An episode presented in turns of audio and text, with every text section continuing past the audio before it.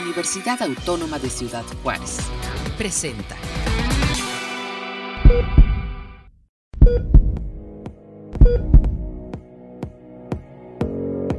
El equilibrio de nuestra salud se logra atendiendo aspectos físicos, nutricionales, emocionales, biológicos y más.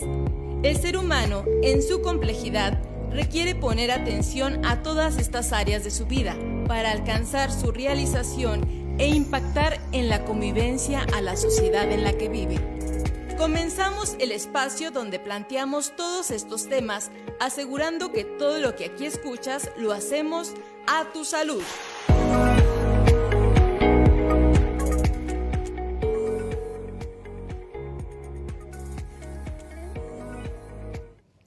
¿Qué tal, amigas, amigos? Gracias por acompañarnos en este espacio de comunicación universitaria, llevado, como siempre, hasta ustedes a través de UACJ Radio. Mi nombre es Mayra Farías y antes de dar inicio con nuestra entrevista, eh, los invito a escuchar la siguiente cápsula informativa. No perdamos tiempo. Es momento de la radiografía.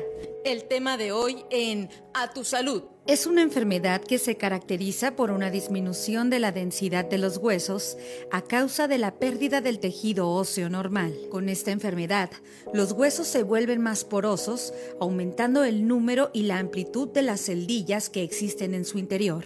Están más delgados y frágiles y resisten peor a los traumatismos, fracturándose con facilidad. El tema del día de hoy, osteoporosis, en A tu salud.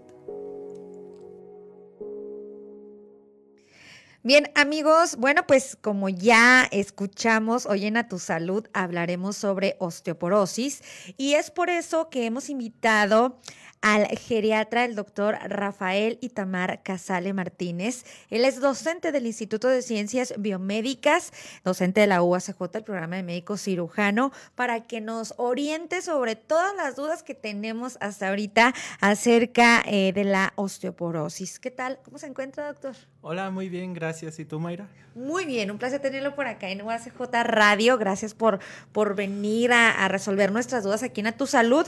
Eh, me gustaría, bueno, dar inicio e introducirnos en esta, en esta entrevista para que nos hable primeramente qué es la, osteoporosis, de qué se trata. Perfecto. Bueno, primero que nada, muchas gracias por invitarme. Eh, ¿Qué es la osteoporosis? Es una enfermedad del hueso es bastante común en personas mayores de 60 años. Y esta enfermedad consiste en que se va, como su nombre lo dice, haciendo poroso el hueso, es decir, se va haciendo más frágil y más susceptible a, a fracturas.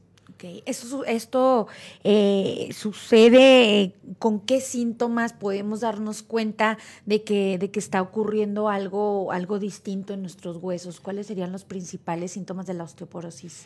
Mira, muchas veces es una enfermedad silente, es decir, no nos da ningún síntoma. Dentro de los síntomas que se pueden presentar es quizás dolor de huesos y el más grave es una fractura por fragilidad. ¿No? Hay fracturas de alto impacto, por ejemplo, si yo voy caminando por la calle y me atropellan, pues es lógico que me vayan a fracturar un hueso. Pero una fractura por fragilidad es, por ejemplo, yo bajo las escaleras y al bajar un escalón me fracturo la cadera o me fracturo una vértebra. Esas son las fracturas de por fragilidad.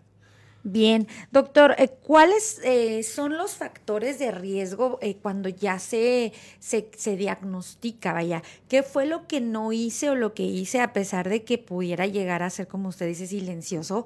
Pero ¿qué fue lo que no, lo que no tuve o cuál fue el factor de riesgo principal para que yo tuviera osteoporosis? Ok, hay muchos factores de riesgo. Uno de los principales es ser mujer. ¿Por qué ser mujer? Porque se ha visto que las mujeres después de que pasan la menopausia, al bajar los niveles de estrógeno en sangre, pues van haciendo que el hueso reciba esta estimulación por parte de las hormonas y por lo tanto se empiece a perder hueso. Pero te digo, ese es como el más frecuente, pero también la simple edad. Eh, a mayor edad, más fácil que yo vaya a sufrir osteoporosis.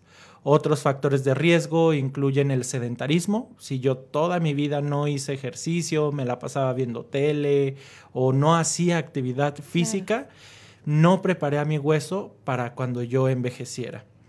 También el hecho de fumar o tomar corticosteroides, como por ejemplo dexametasona, betametasona, prednisona y muchos otros medicamentos, familia de los glucocorticoides. Esos son como los principales factores de riesgo. Y que en muchas ocasiones ese tipo de medicamentos son los que ya tenemos ahí en el en el botiquín, doctor, y siempre hasta nos automedicamos para estarlos consumiendo y sin saber que nos puede llegar a ocasionar este riesgo.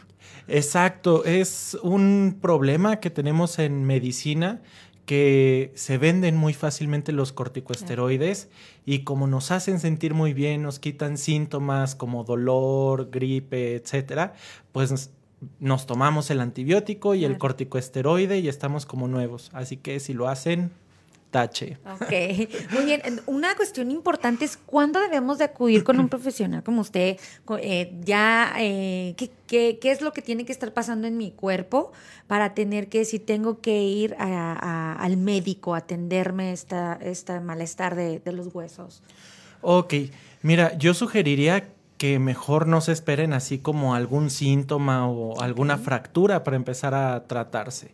Si son mujeres y ahorita están pasando por lo que es la menopausia, pues yo recomendaría que acudan con su médico a una valoración para ver si es necesario iniciar un tratamiento. También si tienen mucha edad, por ejemplo, más de 70, más de 75 años, sean hombres, sean mujeres, se recomienda acudir con el médico y, por ejemplo, en geriatría, que hacemos una valoración integral, esto quiere decir que abordamos todos los temas de la persona, no nada más una enfermedad. Entonces el geriatra generalmente va a pedir estudios para ver si tiene osteoporosis y cómo tratarla o prevenirla. Bien. En, la cuestión eh, hereditaria, es probable que, se tenga que eh, sufrir eh, osteoporosis si nuestros familiares este, cercanos, nuestros padres, abuelos, lo, lo padecieron, doctor.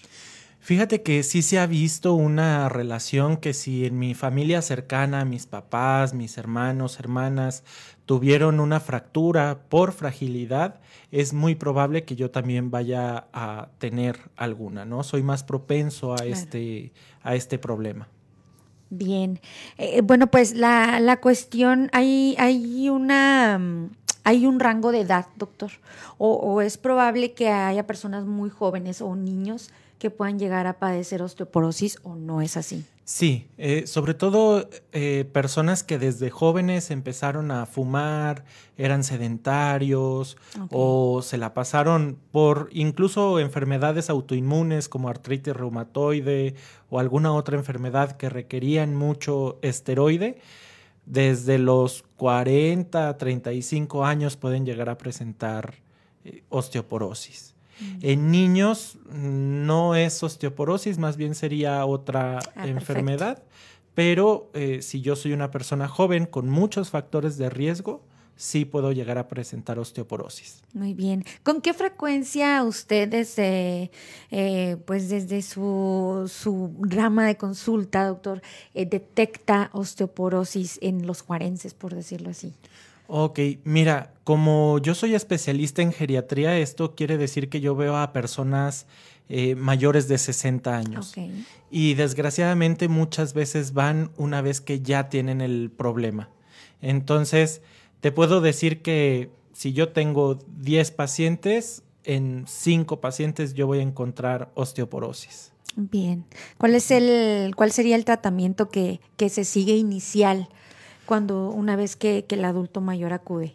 Ok, eh, primero que nada tengo que ver qué causó la osteoporosis. Eh, si fueron estos simples factores de riesgo o incluso alguna enfermedad que me esté destruyendo el hueso, como algún mieloma, algún cáncer de paratiroides eh, o alguna otra enfermedad. Y dependiendo de lo que yo vea, pues ya iniciaría el tratamiento. En caso de un cáncer o de un mieloma, que también es un tipo de cáncer, pues trataría este problema, ¿no? Pero suponiendo que es una persona que no tiene ninguna enfermedad oncológica, pues lo primero que yo hago como geriatra es pedir estudios de laboratorio y una densitometría. Con la densitometría voy a ver qué tanta osteoporosis tiene la persona o qué tanto riesgo tiene. Y con los estudios de laboratorio me interesa ver los niveles de vitamina D, los niveles de calcio. Y el tratamiento empieza suplementando estos, eh, estas sustancias si es que están bajas en el paciente. Y tengo dos opciones de tratamiento un tratamiento que es antirresortivo, es decir, un tratamiento que va a evitar que yo pierda hueso, o un tratamiento anabólico, es decir, un tratamiento que me va a fomentar que yo produzca hueso. ¿sí?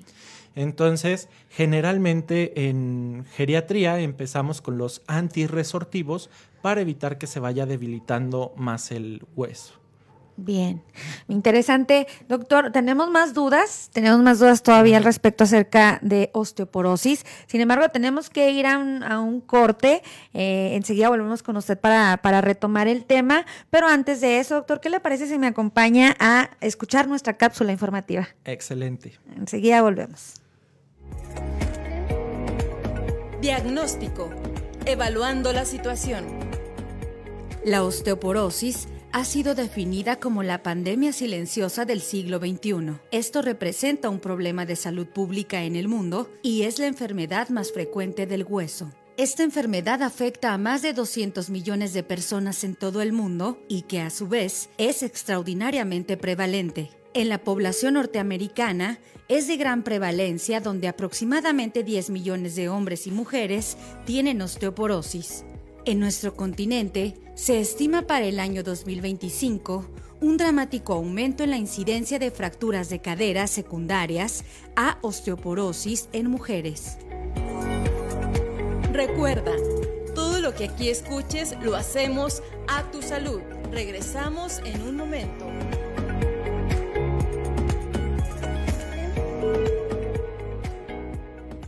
Bien amigos, regresamos con nuestro invitado geriatra, el doctor Rafael Itamar Casale Martínez, eh, docente del Instituto de Ciencias Biomédicas, porque, bueno, pues hoy estamos hablando sobre osteoporosis. Y doctor, pues nos, gustaría eh, continuar esta charla tan interesante acerca eh, de, la, de la osteoporosis, de esta, esta enfermedad, pues. retomando el tema, doctor, háblanos sobre cuáles son las complicaciones eh, más grandes que puede tener una persona con osteoporosis y cómo puede llegar a cambiarle la vida. Ok, mira, una persona que tiene osteoporosis tiene muchas complicaciones, ¿no? Yo creo que la más grave es la muerte. Puede que te preguntes, bueno, ¿cómo el que yo tenga el hueso débil me va a llevar a la muerte? Pues las personas que tienen los huesos débiles y que se fracturan, pues obviamente tienen que acudir al hospital y el simple hecho de tener una fractura y estar ingresado en un hospital incrementa el riesgo de infecciones, de que se hagan coágulos y que estos coágulos viajen a cerebro, a pulmón y finalmente terminar en muerte, ¿no?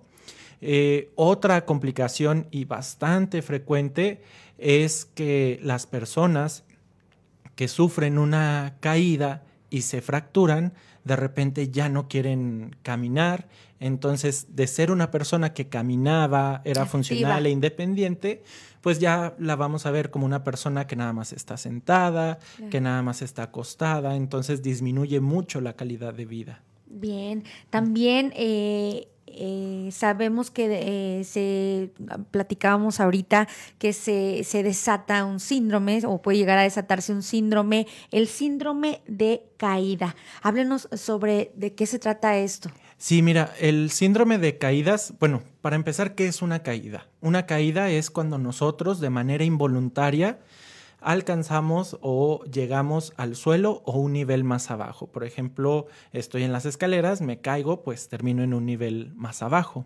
El síndrome de caídas es cuando yo presento dos o más caídas en un semestre, tres o más en un año o una que me lleve a una complicación grave, como en este caso la fractura, que generalmente es por, por osteoporosis o un traumatismo cráneoencefálico. ¿Y esto qué es, doctor? Como cuando vamos a veces caminando y que siempre se nos dobla el pie o este tipo de cosas, ¿puede, puede manifestarse? Eh, eso puede llegar a pasar. Eh, desgraciadamente, las banquetas de todo México no son las mejores banquetas.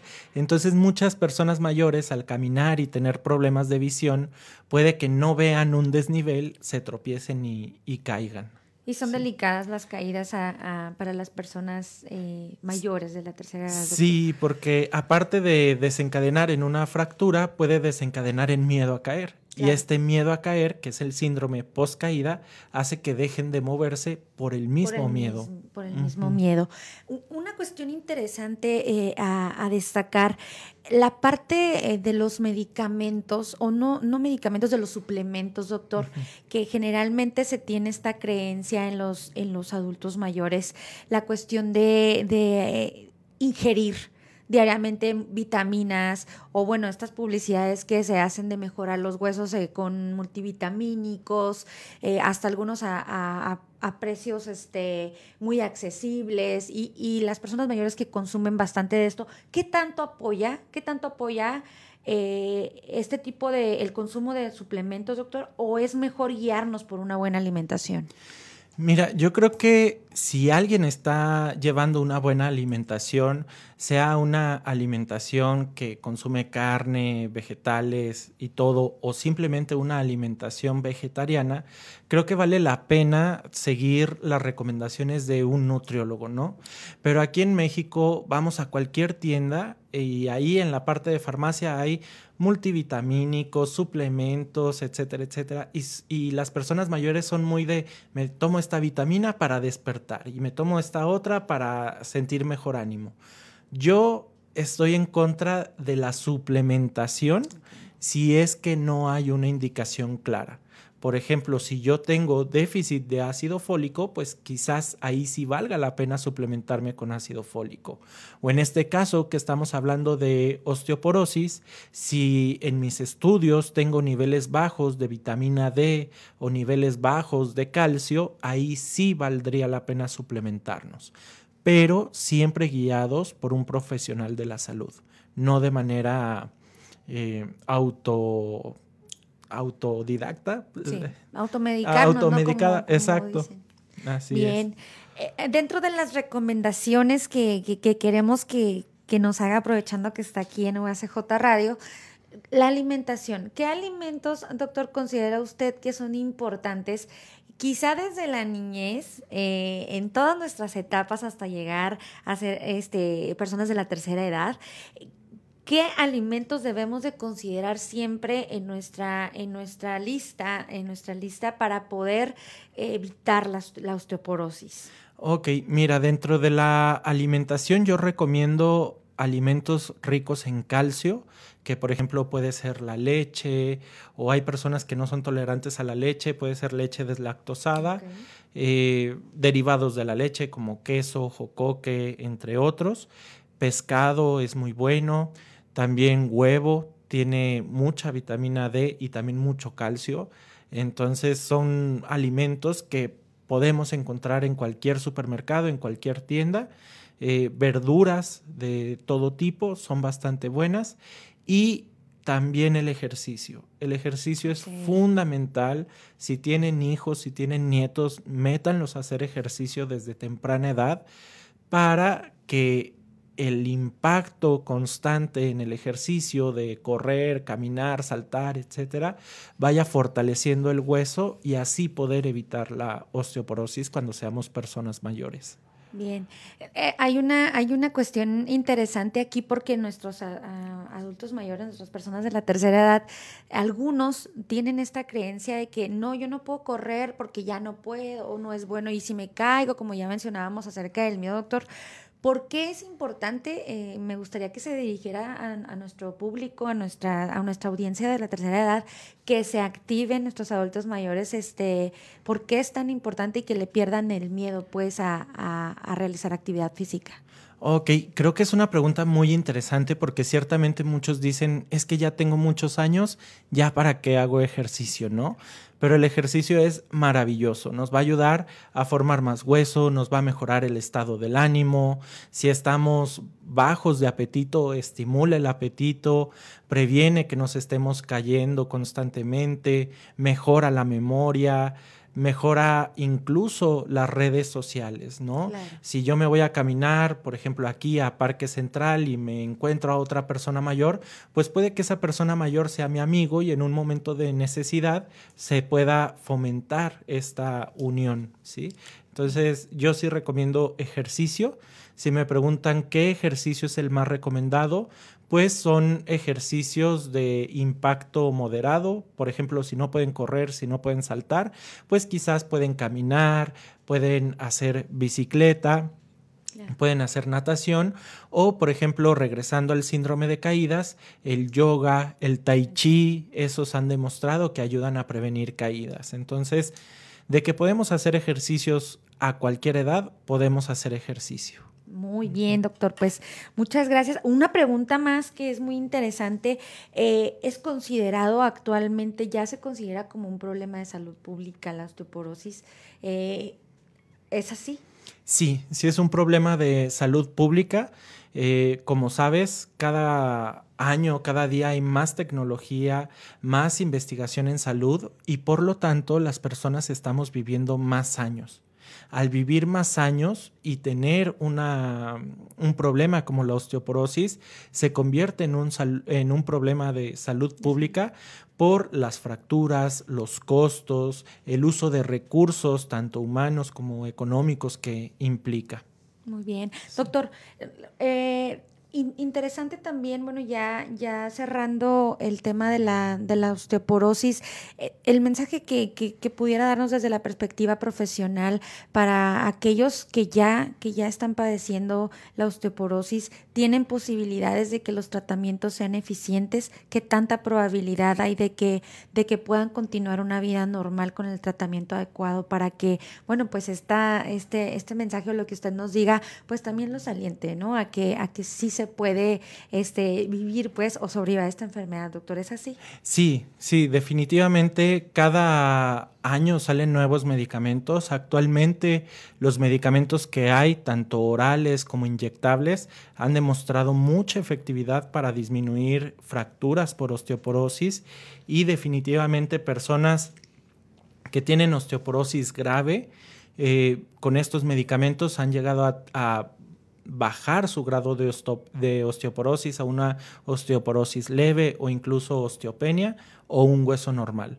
Entonces, actualmente hay muchos medicamentos. Si ya tienen este problema, recomiendo que se acerquen a su médico de confianza y que le pregunten acerca de las posibilidades de tratamiento para esa persona.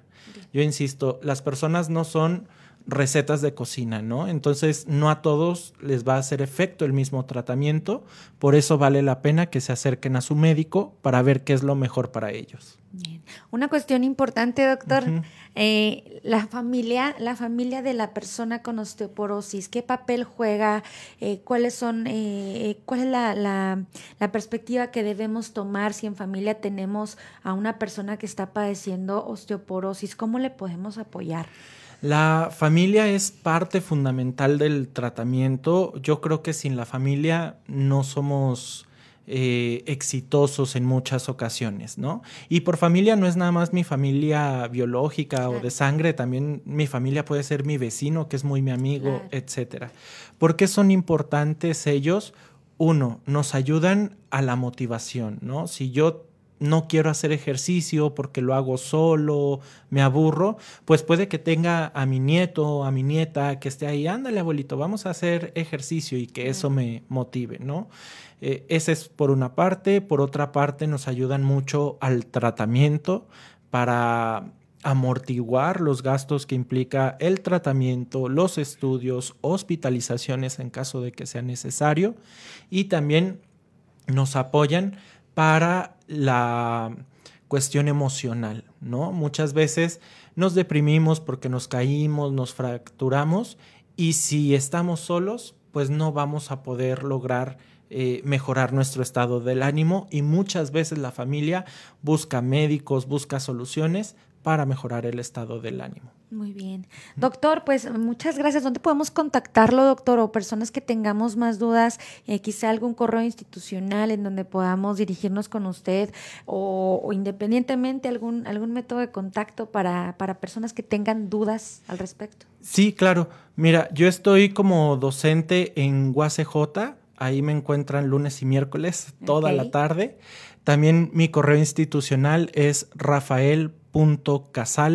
rafael.casale.guacj.mx y en caso de que quieran concertar alguna cita, estoy en el Hospital Ángeles, consultorio 520 y el teléfono es el 656 793 2774. Perfecto. Muy bien, doctor. Pues le agradecemos mucho, doctor, toda esta información muy útil. Cerrando, yo quiero cerrar nada más para que nos dé una última recomendación y un mensaje a, todos, pues para eh, prevenir o, o qué podemos hacer y si no sé, ya como englobando toda esta información que nos acaba de dar sobre la osteoporosis, ¿cuál es el mensaje que le dirige a nuestra audiencia, doctor? Ok, para resumir, la osteoporosis cada vez es más común, sobre todo en mujeres, personas fumadoras que se automedican. Lo más recomendable es hacer ejercicio desde temprana edad y si ustedes ya pasan de la menopausia o ya tienen más de 60 años, acercarse a su médico de confianza para ver si tienen o no tienen osteoporosis y en caso de que sí la tengan, para que reciban el tratamiento de manera oportuna antes de cualquier complicación como una fractura. Excelente, doctor. Pues le agradecemos mucho que nos haya acompañado aquí en UACJ Radio, doctor. No, muchísimas gracias a ustedes por invitarme y saludos a tus radioescuchas. Un placer, un placer tenerlo por acá. El, doctor Rafael, geriatra, doctor Rafael Itamar Casale Martínez, docente del Instituto de Ciencias Biomédicas. Amigos, y bueno, pues con toda esta información tan interesante que nos acaba de compartir el doctor, agradecemos su presencia por compartir eh, pues eh, el tiempo con nosotros. Amigos, gracias por acompañarnos como siempre en A Tu Salud, un, un espacio de comunicación universitaria llevado hasta ustedes a través de UACJ Radio. Les recordamos que a nosotros pueden contactarnos en nuestro Facebook oficial UACJ Radio o nuestro correo electrónico radio arroba uacj.mx. Gracias por escucharnos, los esperamos la próxima semana y recuerden que este programa lo hacemos siempre a tu salud. Hasta la próxima. Todos los esfuerzos realizados para poner atención a nuestra salud son una oportunidad para mejorar nuestro paso por este mundo. Te esperamos en nuestra próxima emisión donde te aseguramos que todo lo que aquí escuches lo hacemos a tu salud. A tu salud fue una producción de la Dirección General de Comunicación Universitaria de la Universidad Autónoma de Ciudad Juárez.